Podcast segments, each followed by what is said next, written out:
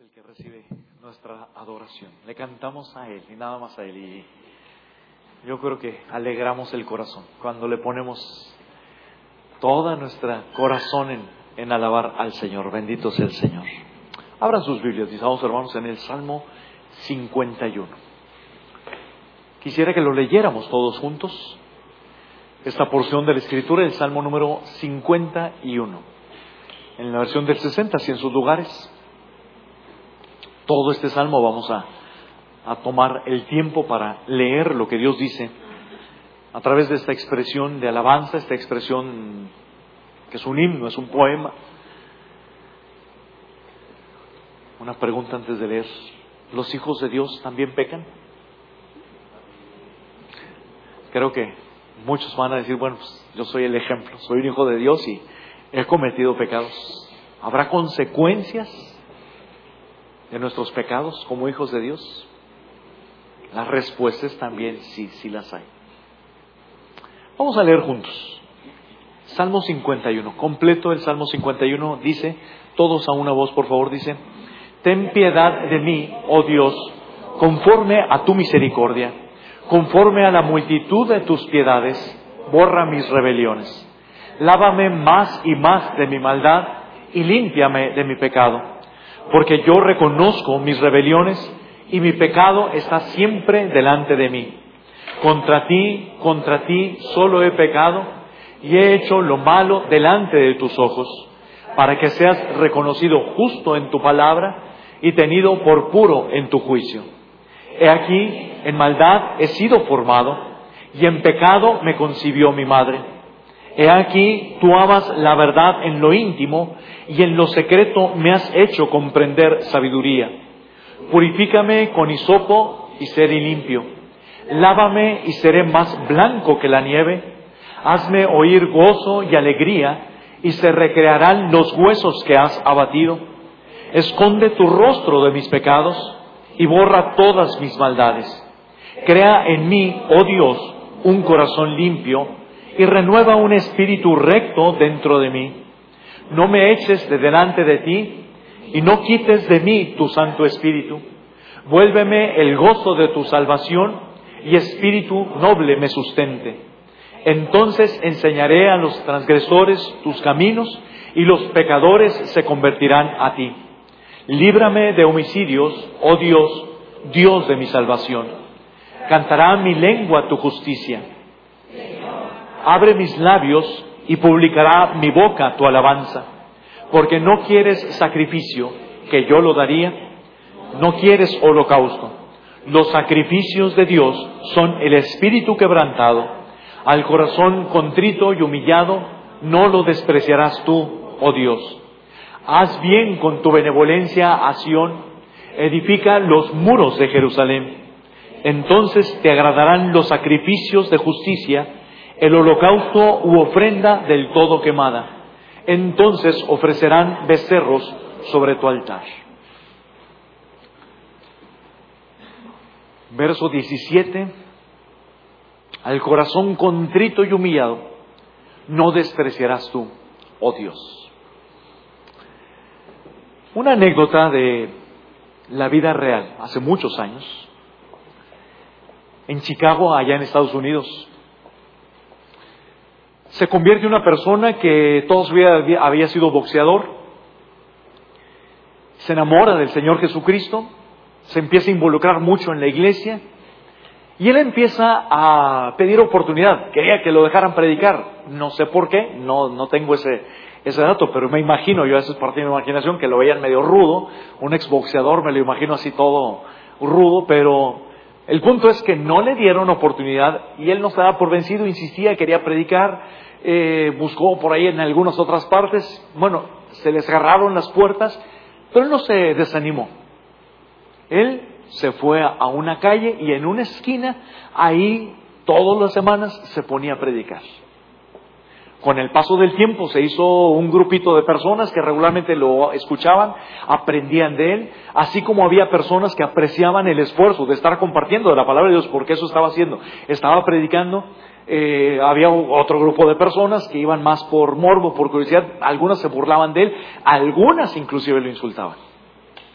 Pero una persona, una persona atea, una persona muy intelectual, pues agarró la costumbre de también irlo a escuchar, pero para burlarse, para hacer comentarios que lo sacaran de quicio, para confundirlo, para eh, destantearlo. Y él decía que nada de la Biblia era, era cierto. Pero pasa el tiempo y un día se le prende el foco al predicador y le dice, te reto, si encuentro en la Biblia algo que tú puedas reconocer que es verdad, ¿me vas a pedir disculpas por todo lo que me has estado haciendo? Él bien seguro, el ateo bien seguro, de, oh, claro que sí, te pido disculpas. Como todo lo que la Biblia dice es mentira, pues no voy a tener que pedir disculpas, pero sí, si encuentras, si en eso estaban platicando cuando sorpresivamente de repente le agarra fuertemente la nariz, casi lo golpea en la nariz, pero le está retorciendo la nariz. Imagínense la mano de un exboxeador así fuerte y acostumbrada a los trancazos, le empieza a salir sangre aquel ateo intelectual.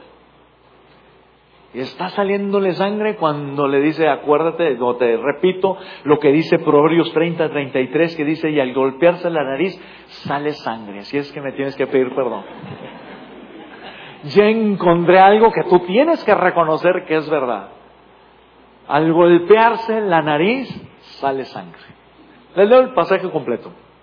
Dice Proverbios 30, 33, así como al batir la crema se obtiene mantequilla y al golpearse la nariz sale sangre, al provocar enojo surgen peleas. Pero el punto es, así de tan absolutamente seguro que si alguien le da un trancazo en la nariz, lo más seguro es que va a salir sangre, así cualquier hijo de Dios que peca va a sufrir. Tan seguro, así como que recibes un trancazo en la nariz, y te sale sangre, puedes estar seguro de que le fallas a Dios, no tomas en cuenta a Dios, eh, tomas decisiones completamente egoístas sin tomar en cuenta a Dios, vas a sufrir las consecuencias. La idea es, el pecado es algo serio. Somos hijos de Dios y los hijos de Dios no hay nada ni nadie que nos separe del amor de Dios. Pero esa bendita y preciosa seguridad eterna que tenemos de nuestra salvación no nos va a eximir de vivir las consecuencias de nuestros pecados. Esta porción de la escritura tiene, les dejo una tarea, les dejo un comentario para dejarles una tarea. En las Biblias tiene por ahí un título. En este caso, mi Biblia dice antes del, del Salmo 51 arrepentimiento y plegaria pidiendo purificación. Pero abajito de eso, y antes de que empiece el salmo, el comentario que trae aquí dice al músico principal, salmo de David. Bueno, no se ubica de quién era ese salmo, era un salmo de David. Pero luego menciona, cuando después de que se llegó a Betsabé, vino a él Natán el profeta. Bueno, aprovechen que este salmo particularmente trae esa nota y les voy a dejar de tarea. No puede absolutamente ninguno comer, y dice la Biblia en Hebreos, obedece a vuestros pastores. No, no es cierto no pueden comer sin antes haber leído el contexto. ¿A qué se refiere esa anotación? Segundo libro de Samuel, capítulo 11, lean, les va a dar todo el contexto. Lo importante de esa anotación, y es una anotación muy práctica, muy concreto, es que nos podemos dar cuenta qué es lo que estaba pasando, qué es lo que estaba experimentando David cuando surge en su corazón, inspirado por Dios, este Salmo número 51. Se lo resumo. Yo sé que lo van a leer, pero no quiero que alguien se me desmaye de falta de alimento, pero por si, por no más por darles una información. Saben, está describiendo un pecado múltiple. Está describiendo un adulterio. Está describiendo un asesinato. Está describiendo muchas mentiras está describiendo terriblemente cómo el nombre de Dios fue blasfemado por la gente que estaba alrededor del pueblo de Dios. Todo eso lo van a encontrar. Lean, obviamente, más del capítulo 11, el 10 y el 12 también, pero esencialmente toda la información de dónde estaba surgiendo todo este salmo está describiendo esa muy triste experiencia que tuvo David, que para nosotros también es un ejemplo. David es un extraordinario pecador. ¿Quién era David? Un hijo de Dios. ¿Quién era David? Un siervo de Dios. Igual, nosotros somos buenos para pecar. Pero David no solamente era muy extraordinario para pecar, fue extraordinario para arrepentirse.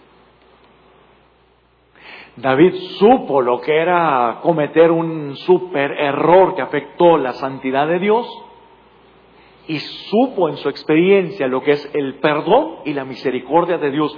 De todo eso nos está hablando este salmo. Y la experiencia de David es terriblemente ilustrativa porque podemos identificarnos plenamente, pero es tremendamente ilustrativa. David estaba con ese pendiente en su relación con Dios. ¿Cómo le hago para superar estos pecados? ¿Cómo le hago para restaurar mi relación con Dios? ¿Cómo le hago en ese sentido para que no me esté eh, derrotando y dejando completamente en el suelo? Bueno, son las preguntas que podemos respondernos nosotros al estudiar, al reflexionar sobre este pasaje. Así, al preguntarnos, ¿qué hizo David? Cuando fue confrontado por el profeta Natán, que fue la reacción cuando Natán, usado por Dios, le describe la magnitud, la trascendencia, la gravedad de su pecado, bueno, nosotros también podemos respondernos cómo nosotros tenemos que reaccionar, cómo levantarnos de un fracaso espiritual, cómo reaccionamos cuando realmente reconocemos fue terrible, fue grave las decisiones que hemos cometido y cómo le hacemos para que el Espíritu de Dios nos esté levantando. Yo creo que la clave, la respuesta, tiene que ver con muchas cosas, evidentemente, no lo vamos a agotar, pero con ser conscientes. Hay que tomar conciencia. ¿Qué significa tomar conciencia? Yo creo que tiene que ver con mucha claridad, conciencia de nuestra relación con Dios. Tener muy clarito cuál es nuestra relación con Dios. Por ahí empezamos. Tener conciencia para mí quiere decir que esté muy nítido, muy transparente, muy claro, de tal manera que nos demos cuenta de la responsabilidad que cada uno tenemos. ¿A qué me refiero con ser conscientes? Voy a enfocarlo en dos pensamientos. Número uno, hay que estar conscientes de, o sea que vamos uno atrás, hay que estar conscientes de las consecuencias del pecado. Eso es lo primero que hay que estar conscientes tener muy clara la realidad. Conciencia tiene mucho que ver con estar perfectamente ubicados, lo que hacemos, lo que no hacemos, lo que decimos, lo que pensamos, lo que sentimos, tiene toda una relación. En este caso me refiero a la relación con Dios, estar bien claritos. Una de las cosas es lo que hacemos, lo que decidimos. Los pecados de nosotros tienen consecuencias. ¿Qué consecuencias tienen? Enumeramos cinco, por ahí se equivocó la, la computadora. No, no es cierto, yo me equivoqué. Dice seis, pero les enumero cinco consecuencias del pecado. Número uno, ensucia el alma. Los primeros dos versículos de este Salmo 51 dice, Ten misericordia de mí, oh Dios, debido a tu amor inagotable. A causa de tu gran compasión, borra la mancha de mis pecados, lávame de la culpa hasta que, se, hasta que quede limpio y purifícame de mis pecados. Estoy resaltando ahí en esa expresión y está también por ahí resaltada, bueno, no, está resaltado, pero está hablando de suciedad, está hablando, está clamando por limpieza, porque se siente manchado. David está clamando por limpieza, ¿por qué? Pues porque se siente sucio. David era el rey. Se bañaba, créanme por fe, tienen, que reconocer que era un rey, vestía muy elegantemente, vestía con pulcritud, tenía la oportunidad de, de bañarse. Yo creo que hasta estaba perfumado David, regularmente. Pero por dentro se sentía completamente manchado por el pecado, por dentro sufría de sentirse completamente mugroso espiritualmente hablando es un punto para nosotros revisar lo auténtico de nuestra personal relación con Dios. Tu pecado te hace sentir sucio, eres un hijo de Dios. Tu pecado no te preocupa, no te molesta, nada más tantito y es pasajero, más vale que revises tu propia relación con Dios a un hijo de Dios siempre va a caer esa sensación de estar sucio y de estar manchado por el pecado. Es como un cochinito, como un marranito, como un cerdo y una ovejita. Imagínense un marranito, pero no ya en unos tacos de carnitas o en chicharrón, no. Imagínenselo todavía vivo el animal. Imagínenselo que, que, es una característica normal de él, bueno, pues revolcarse en su chiquero, una característica normal de él sería estar en el lodo y revolcarse, pues es normal. No pasa nada. De alguna manera, revolcarse en el lodo para un marranito hasta significa una experiencia refrescante, o sea, como que es padre y hasta se está quitando el calor, es, es porque así es su naturaleza. Créanme que nunca van a encontrar a un cochinito, a un marranito que esté todo apenado, ay, discúlpenme, estoy sucio, déjenme primero me limpio, o no se acerquen mucho porque huelo bien feo, estoy bien apestoso. No, eh, para él es lo más normal del mundo oler a marrano, porque, ¿sí, conocen alguna marranera?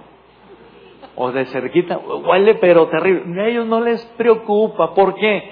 Porque es su naturaleza una ovejita cae en el lodo, ay, va a ser lo más eh, rápido posible salirse y saltar de esa situación y a ver quién le ayuda a limpiarse.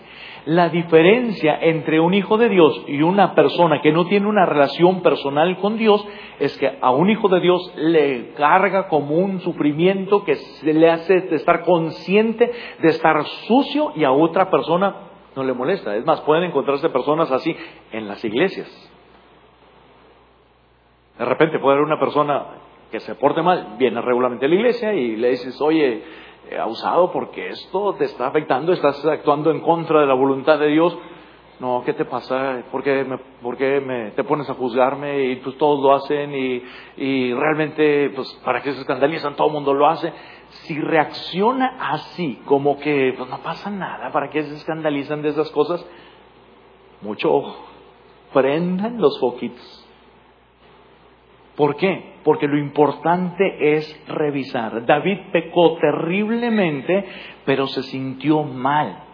Si tú pecas y no te sientes con esa carga de sentirte eh, sucio delante de Dios, así te haya bautizado el pastor Sergio Urbano o tengas 15 años asistiendo a la iglesia, más vale que revises si efectivamente has tenido un encuentro personal con Jesús.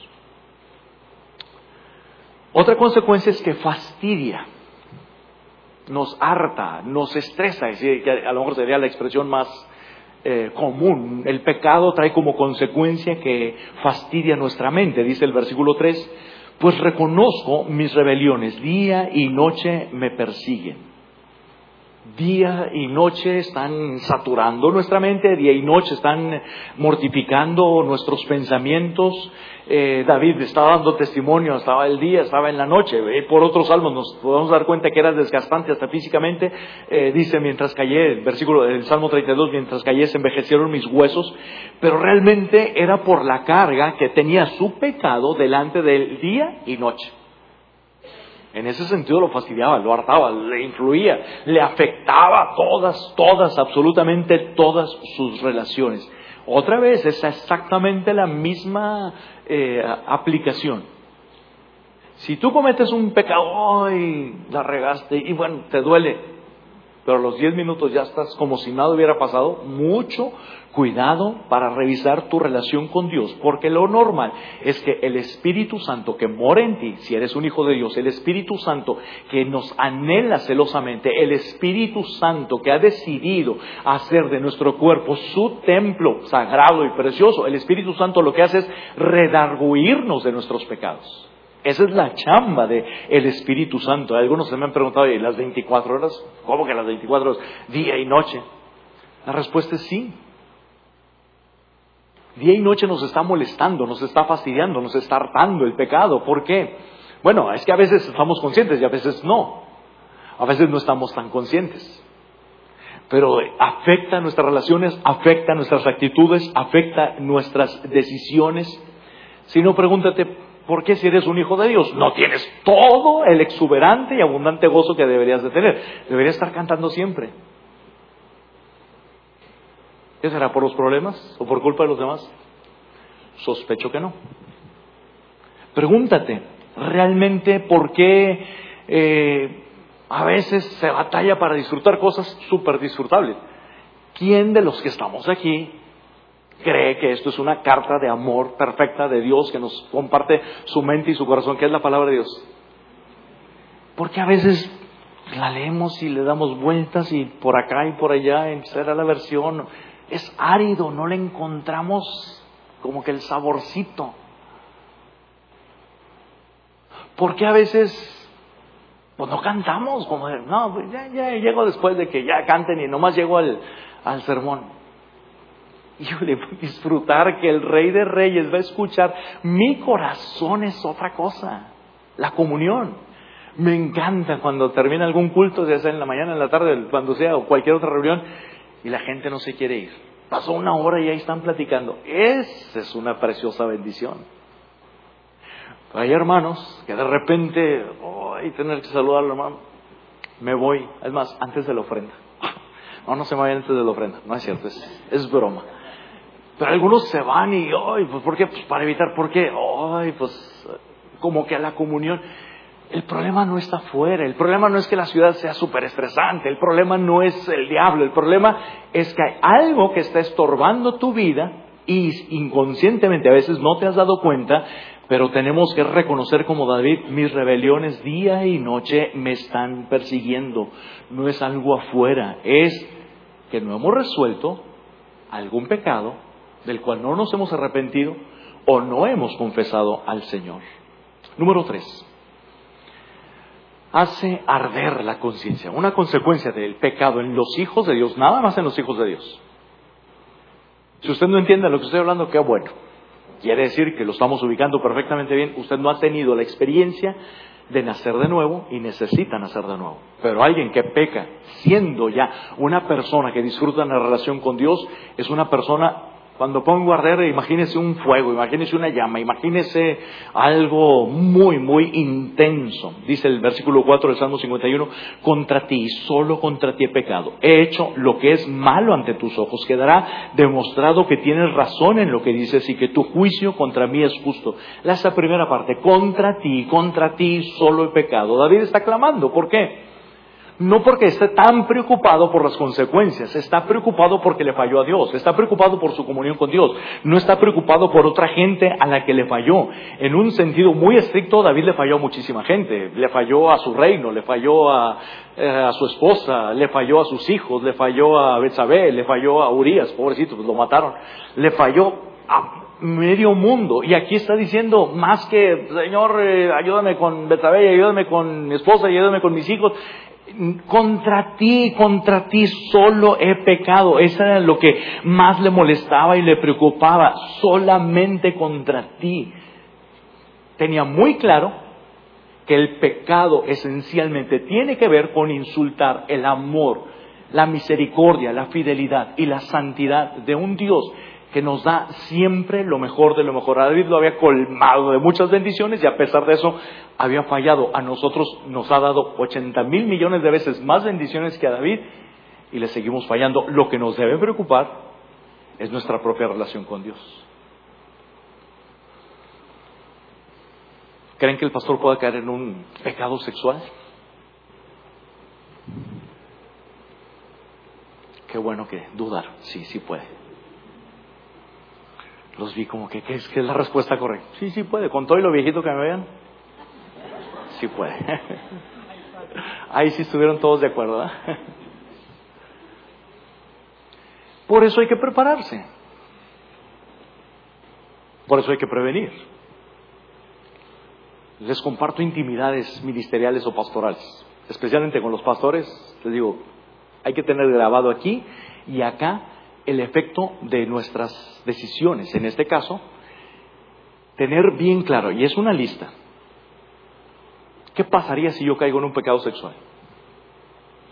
Me rompo el alma a mi esposa. Afecto a mis hijos de una manera muy fuerte, como que una estructura, que sostiene a mis hijos se viene abajo. Dependen de Dios, sí, pero yo soy su papá me llevó de encuentro a mi yerno y a mi, mi nuera. Afecto a mis nietos.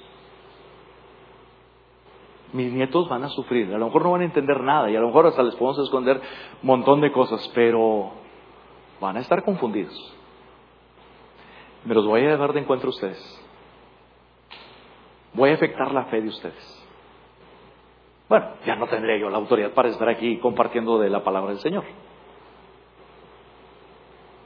Todos los que ven el programa de televisión, muchos van a estar confundidos y van a decir, ah, no es cierto. El Evangelio es precioso, se ve muy bonito, pero ah, no, no es cierto. Tengo muchos amigos en Facebook, no sé cuántos tenga, al rato reviso, pero más de once mil sí tengo. Casi no veo el Facebook, ¿eh? pero sí tengo amigos. Todos los afecto a ellos. Pero el punto es, es un ejercicio muy prudente, muy sabio, para mí está muy claro, para que ni se me ocurra de casualidad. Y lo comparto con los siervos. Pero ¿saben qué? Eso no me mueve para vivir en santidad. Me mueve para vivir en santidad mi precioso Señor Jesucristo el amor bendito de Dios. El Dios que se hizo hombre en el Señor Jesucristo. El Dios que murió y resucitó por mí. No me lo merezco, pero a mí ya me garantizó al 100% que la eternidad voy a estar en su presencia. Él me ha dicho, a mí personalmente, me ha dicho a través de su palabra, segunda de Corintios 2.9, eh, que no me imagino las cosas tan hermosas que Él ha preparado por temor santo, que quiere decir un amor de rodillas, por Él y nada más por Él mantenemos con ese clamor, Señor, quiero serte fiel a ti. Sí me preocupa mi esposa, sí me preocupan mis hijos, sí me preocupa todos, es ustedes, hasta el más nuevo, el más viejito de aquí, todos me preocupan, sí, pero lo que más me preocupa es no ofender el amor y la santidad de nuestro Dios. Y realmente, mis amados hermanos, en ese sentido, nosotros tenemos que arder en nuestro corazón para que podamos reconocer que realmente lo que fallamos y lo que pecamos es terrible cuando dañamos a la gente, es terrible, pero no se compara con lo horrorosamente terrible de fallarle a un Dios que nos ha demostrado su amor y tenemos que decir, Señor, contra ti, nada más contra ti he pecado. Cuarto, amarga el espíritu. Salmo 51, 10. Crea en mí, oh Dios, un corazón limpio y renueva un espíritu fiel dentro de mí. El espíritu de estaba mal. Su interior estaba mal, por eso está clamando, renueva un espíritu fiel dentro de mí, no podía disfrutar de la vida, el pecado lo había amargado, es algo que también pasa, sucede si, si usted es un hijo de Dios. Y cosa rara, cosa curiosa, de repente servimos a Dios, somos de mucha bendición, de repente pecamos, no queremos resolver ese problema del pecado, ah bueno, no nos damos cuenta, pero nos estamos amargando por dentro. La realidad es que a veces es más fácil convivir con cristianos, perdón, con no cristianos. Es decir, gente que no tenga el conocimiento de la escritura, que no tenga los valores de, de la Biblia, que con un cristiano que está amargado. Ah, caray. Porque es sumamente incómodo. ¿Cómo es un cristiano amargado? Un cristiano amargado es aquel que se vuelve muy criticón, un cristiano amargado es aquel que está viendo los errores de los demás con una actitud de juicio o de juez. Un cristiano amargado es el que no puede ver la obra, la belleza, la bendición de Dios en todas partes. Dios está en todas partes. En lugar de estar viendo eh, los motivos de gratitud, está quejese y quejese y quejese y quejese. Bueno, pues así es un cristiano amargado, que ve el vaso en lugar de verlo medio lleno, lo ve medio vacío. Bueno, no es problema de los demás, porque todos los demás siempre vamos a estar fallando y el mundo va a ser siempre muy imperfecto. Pero eso nos eh, mueve a no disfrutar la vida. No sé, imagínese que tenga un super banquete, un buffet delante de usted que le gusta. Hay de todo. Hay cabrito, asado y cabrito en salsa. Hay carne asada de todos los cortes que se imagine y a término medio, tres cuartos y bien quemadito. Hay este, sopas, hay ensaladas, hay todo. Ya se imaginó, se imaginó el buffet así, todo es súper elegante, fino, de, los mejores chefs prepararon ese buffet. Pero usted anda enfermo del estómago, trae una gastritis enorme. ¿Qué va a hacer usted con ese banquete? Hasta la vista le va a estar desagradable. No se le apetece por más delicioso que esté. ¿Por qué? Pues el problema no es el banquete, la carne está sabrosísima y le pusieron suavizador y está que se deshace la carne. Sí, pero usted anda enfermo, pues ni modo, tiene que separarse de nombre. Ni agua le cae bien. ¿Sí me explico? El problema no son los demás, el problema no son las circunstancias, el problema no son sus problemas que está enfrentando, el problema es su pecado que no ha resuelto y su pecado que no ha resuelto está trayendo amargura a su corazón y usted no puede ver las cosas ni disfrutar la bendición de Dios. Y, finalmente, en cuanto a consecuencias, estorba el testimonio. El Salmo 51, los versículos 12 y 13 dice, restaura en mí la alegría de tu salvación y haz que esté dispuesto a obedecerte. Entonces enseñaré a los rebeldes tus caminos y ellos se volverán a ti. Los labios del dulce cantor de Israel, de David, estaban sellados. Antes disfrutaba adorar a Dios. Antes componía esos poemas y con su arpa le ponía música. Antes hacía que otros pudieran estar eh, volteando sus ojos a la grandeza de Dios y se les salía una y otra vez de su corazón todo lo que respire al ave Jehová. Ahorita no, ahorita no puede cantar, ahorita está con sus labios sellados. ¿Por qué? Porque había pecado. Si usted y yo pecamos, a lo mejor sí cantamos de labios, pero de corazón no. No nos sentimos que Dios nos esté escuchando, porque hay una barrerota de nuestros pecados. ¿Cómo vamos a poder dar testimonio si estamos eh, problemados nosotros? Se nos cierra nuestra boca. Ah, pero cuando está resuelto el asunto de nuestras fallas, de nuestros errores, de nuestros pecados, sí vamos a ser instrumentos de Dios. Entonces enseñarle a los transgresores sus caminos y los pecadores se convertirán a ti. Ah, resuelvo el problema del pecado, entonces mi vida va a ser de frutos, entonces mi vida va a ser de bendición, entonces mi vida va a ser eh, un motivo que Dios use para atraer a otros a los pies del Señor. A lo mejor es demasiado sencillo, pero queremos dar un paso para vencer nuestros pecados.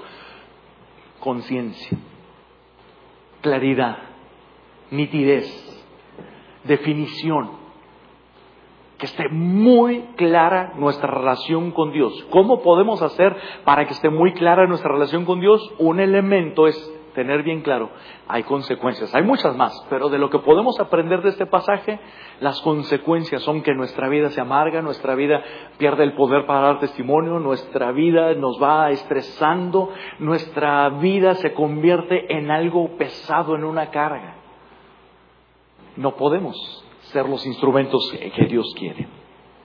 La otra cosa que tenemos que tener muy precisa, conciencia del camino para sobreponerse.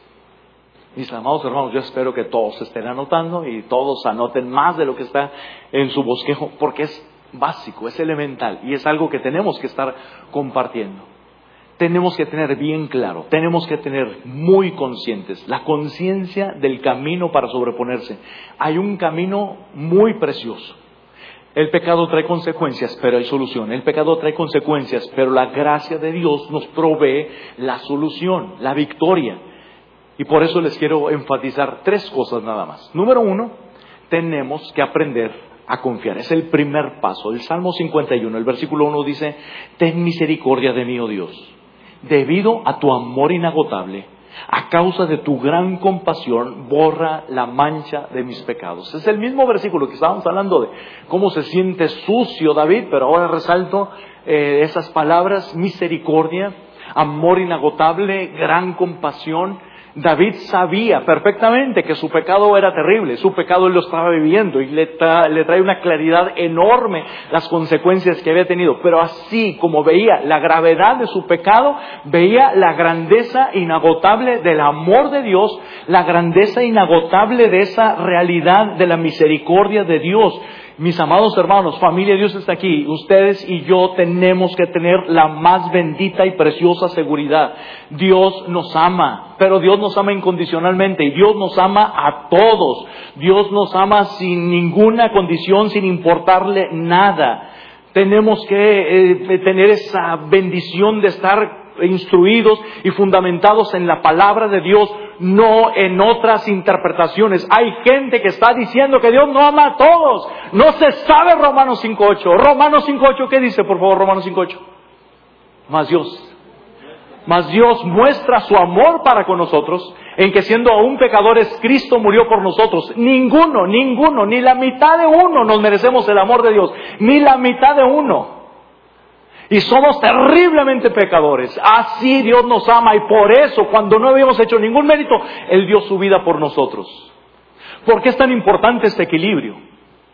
Porque si usted es un hijo de Dios, usted va a experimentar la obra del Espíritu Santo redarguyendo su vida, pero el Espíritu Santo va a estar entristeciéndole para que se arrepienta. Es un momento en que el diablo puede aprovechar para también meter su voz y decirle, ¿sabes qué? Ya estás desechado cometiste ese pecado, eres hijo de Dios, ya sabías, se te acabó la oportunidad. Es más, Dios está enojado contigo.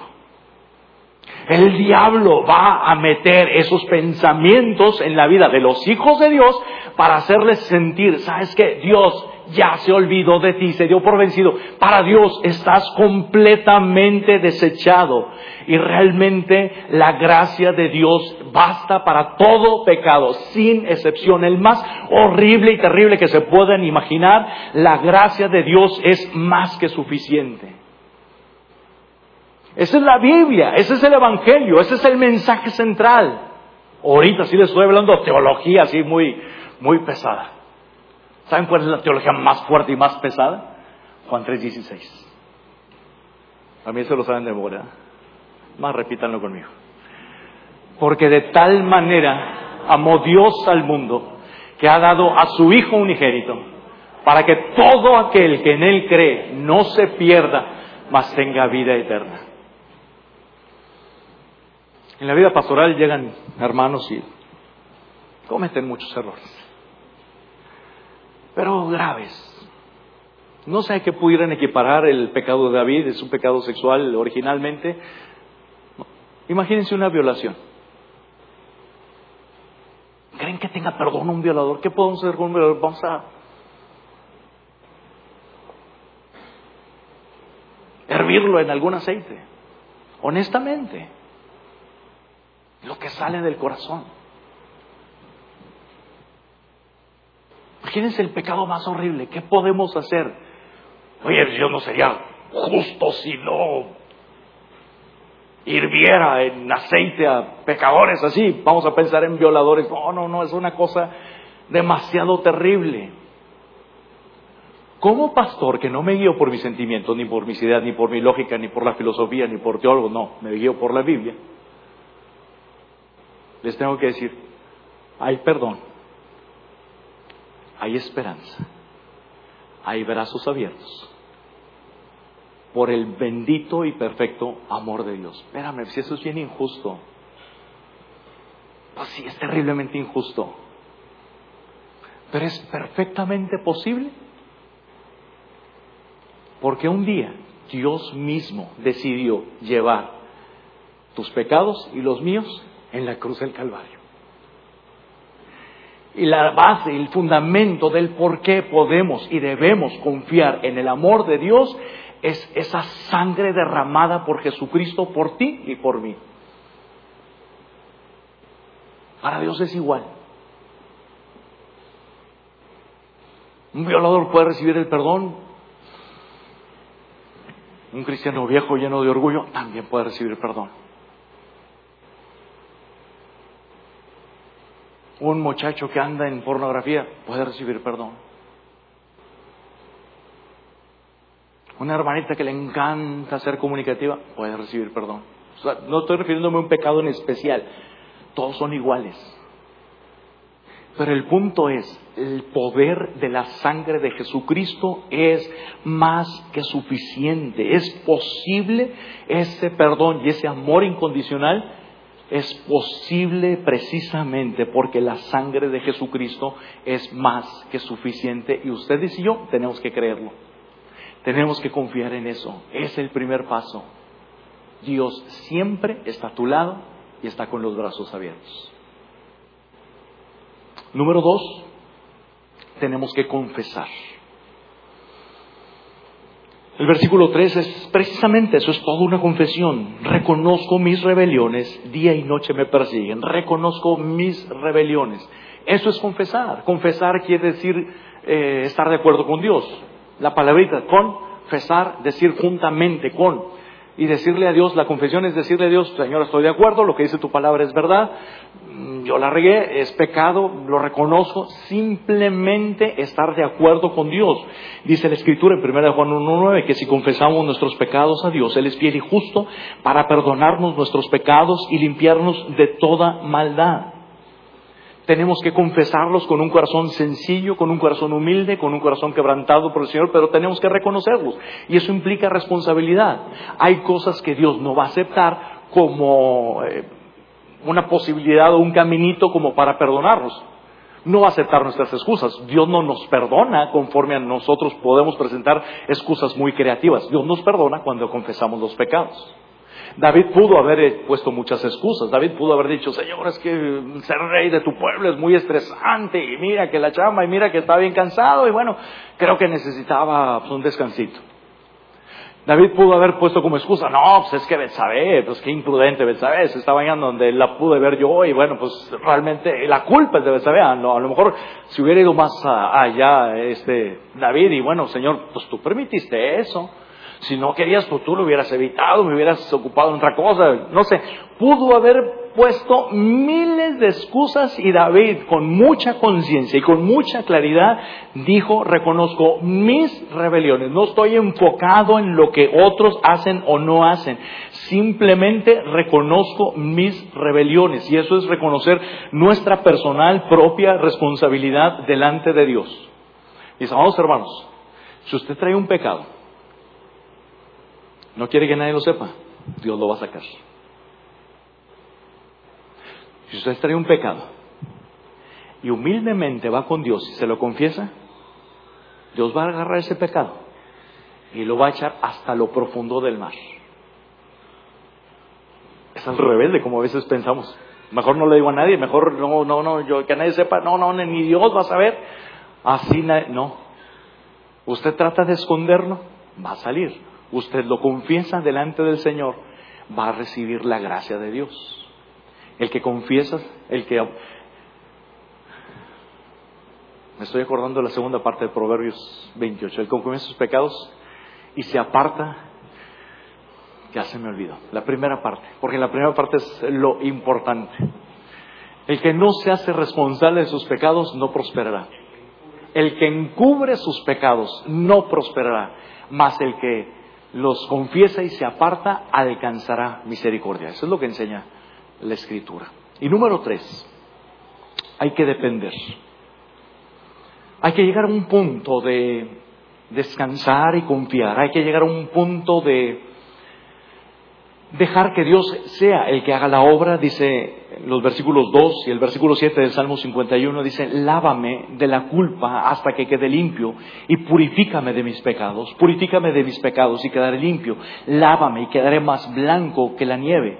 Es decir, Dios es el que hace todas las cosas, Dios es el que perdona, Dios es el que limpia, Dios es el que renueva, Dios es el que hace la fortaleza, eh, nos da la fuerza para seguir adelante. Y realmente cuando aprendemos a descansar y no voy por mi propia fuerza de voluntad, voy a superarme, ya no voy a caer en estos pecados. Cuando uno trata va a caer, pero cuando uno reconoce, Señor, eres tú el que tienes que hacer tu obra en mí, Él va renovando. Y es un verdadero milagro el que Él renueva nuestra visión, nuestras fuerzas. Pero cuando aprendemos a depender, a descansar completamente en que Él haga su obra. Eso es lo que dice el Salmo 51. Sí le ayuda, ¿verdad? ¿Cómo vamos a vencer el pecado? Número uno, esté bien claro, consciente, hay consecuencias del pecado. Número dos, esté bien claro, bien consciente del camino para restaurar, confiar, confesar y depender de Dios. Termino con tres cosas. En el caso de David, el caso de David fue un pecado sexual, fue un pecado de adulterio. Pero en el caso de David, el adulterio no era el problema. El pecado de David, que el adulterio era solamente el síntoma de una enfermedad más profunda. No sé si lo notó. El contexto nos dice cuál era el pecado. Segundo libro de Samuel, capítulo 11. El Salmo 51 no habla ni tantito ni de pasadita de un pecado sexual. Nosotros lo sabemos por estudiar el contexto. Y ya que lo leas lo va a ver. Pero no está diciendo, Señor, eh, arráncame los ojos. No está diciendo, Señor, este, eh, ayúdame a hacer eh, abstemio. No está diciendo nada que tenga que ver con una petición específica en ese sentido de que dé fortaleza en sus tentaciones sexuales, no está pidiendo por protección, porque él sabe que el pecado sexual es solamente un síntoma, y hay otra raíz, hay otra situación más profunda.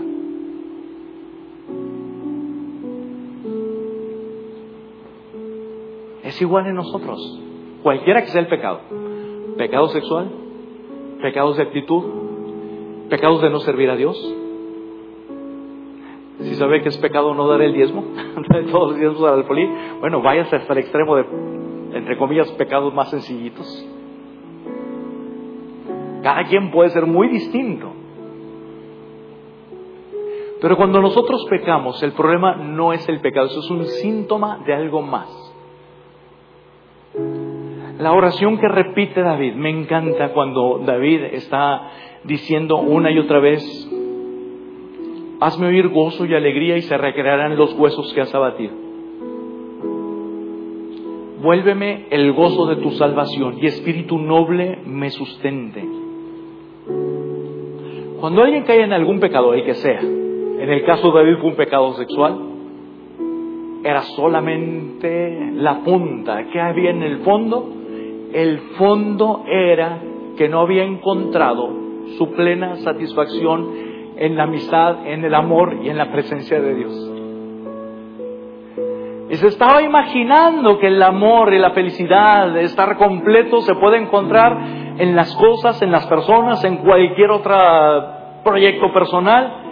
Y como no sabemos disfrutar y gozarnos y saber que estamos completos en Dios, ah, por eso fallamos y por eso caemos en pecados. Pero esos, los pecados que cometemos son solamente los síntomas. La raíz está en que no hemos apreciado. Dios está con nosotros. El Espíritu Santo ha derramado su amor en nuestro corazón y no nos parece suficiente porque estamos nublados y lo único, lo primero que hay que hacer es, Señor, vuélveme el gozo de tu salvación. Se oye muy elemental, vuélveme el que tenga la capacidad de estar sorprendido y agradecido, porque a pesar de que no me lo merezco, tú me has dado ya una vida abundante y el regalo de la vida eterna. Vuelve a eso, que es el principio, porque es la base de todo lo demás.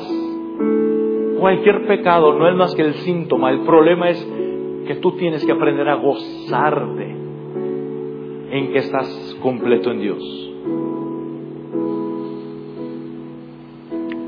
Un hermano me compartía su sueño que tuvo. Un hermano de extraordinario testimonio, un hermano bautista, un hermano muy, muy amigo, muy respetado, precioso testimonio hermano. No es pastor, pero de otra iglesia y me compartió Pastor, he soñado con la iglesia y con usted. Cuando alguien me dice, ay, me mortificó un poquito. Sí, sí, no me mortificó un poquito, no me mortificó un poquito, me mortificó un muchito.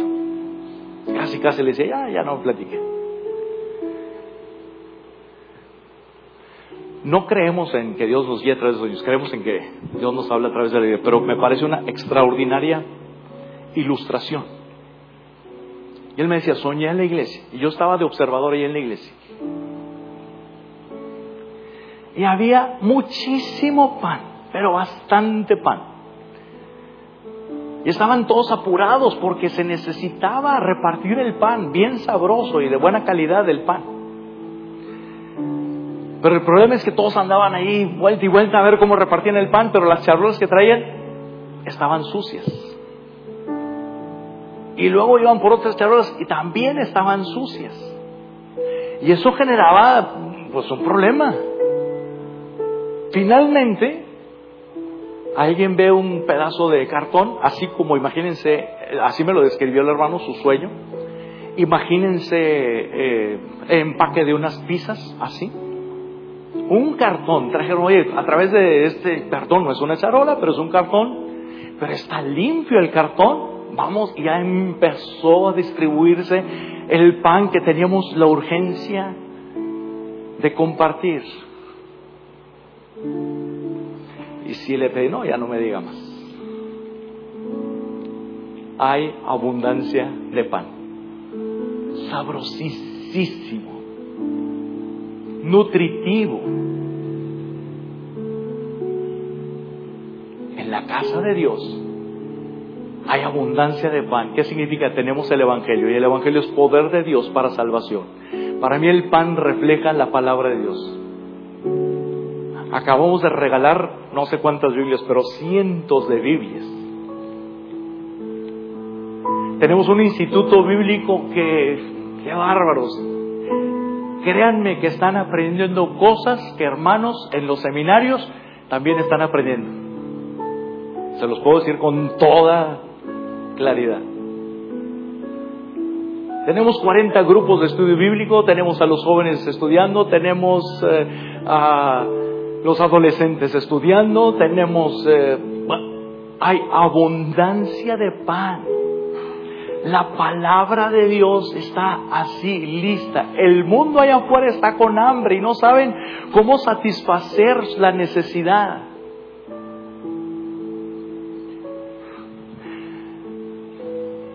Pero aunque sea de cartón, la charolita tiene que estar limpia.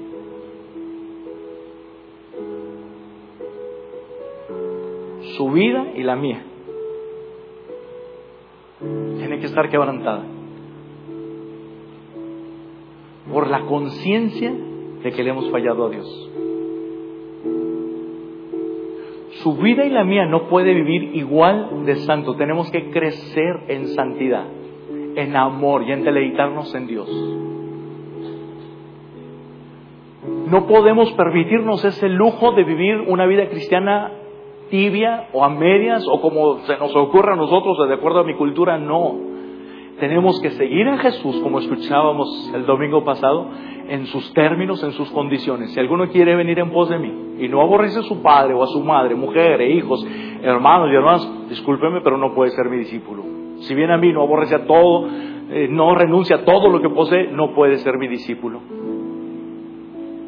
Familia, Dios está aquí. Dios en su amor y en su misericordia nos está diciendo, los quiero usar. Ahí está el pan. Ahí está mi palabra. Pero pueden convertirse en un canal que parezca supercarretera si tenemos esa capacidad de vivir vidas limpias, no impecables, pero limpias delante de Dios. La tercera cosa y la última que es, verso 17 de Salmo 51, al corazón contrito y humillado no despreciarás tú, oh Dios. Dice en esta versión, el sacrificio que sí deseas es un espíritu quebrantado, no rechazarás un corazón arrepentido y quebrantado, oh Dios. Si se humillare mi pueblo,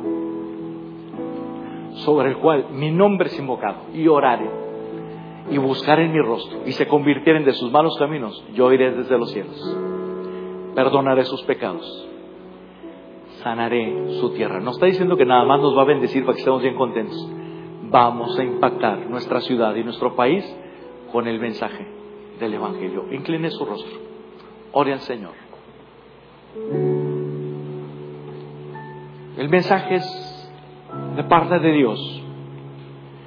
A través del testimonio del salmista, nos está hablando claramente que Él quiere un espíritu quebrantado en cada uno de sus hijos. Corazón arrepentido y quebrantado. Bendito Señor. Levantamos nuestro corazón en alabanza, en adoración a ti. Nunca nos cansamos, Padre, de decirte, bendito seas por el amor tan precioso y tan perfecto manifestado en nuestro bendito y precioso Señor Jesús. Gracias. Gracias porque nunca vamos a entender la profundidad, la longitud, la anchura. Nunca, nunca vamos a entender tu bendito, tu precioso amor. Pero gracias porque lo podemos disfrutar. Una vez más, tú sigues teniendo misericordia y te adoramos, Padre Celestial, por ello. Hoy venimos con una oración muy simple, muy sencilla, pero sincera de nuestro corazón. Señor, tu pueblo hoy te pide, danos ese corazón arrepentido, danos ese corazón quebrantado.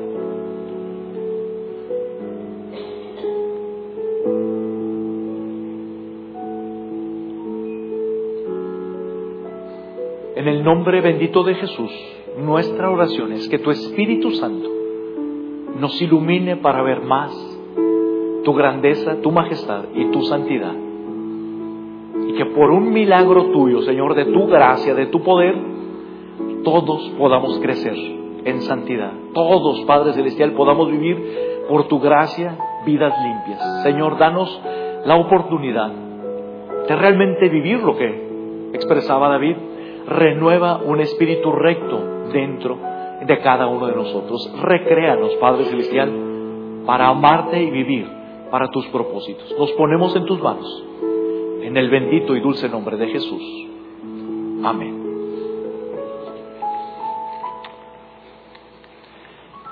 Al corazón contrito y humillado no desperecerás tú, oh Dios. Vamos a adorar a nuestro Dios.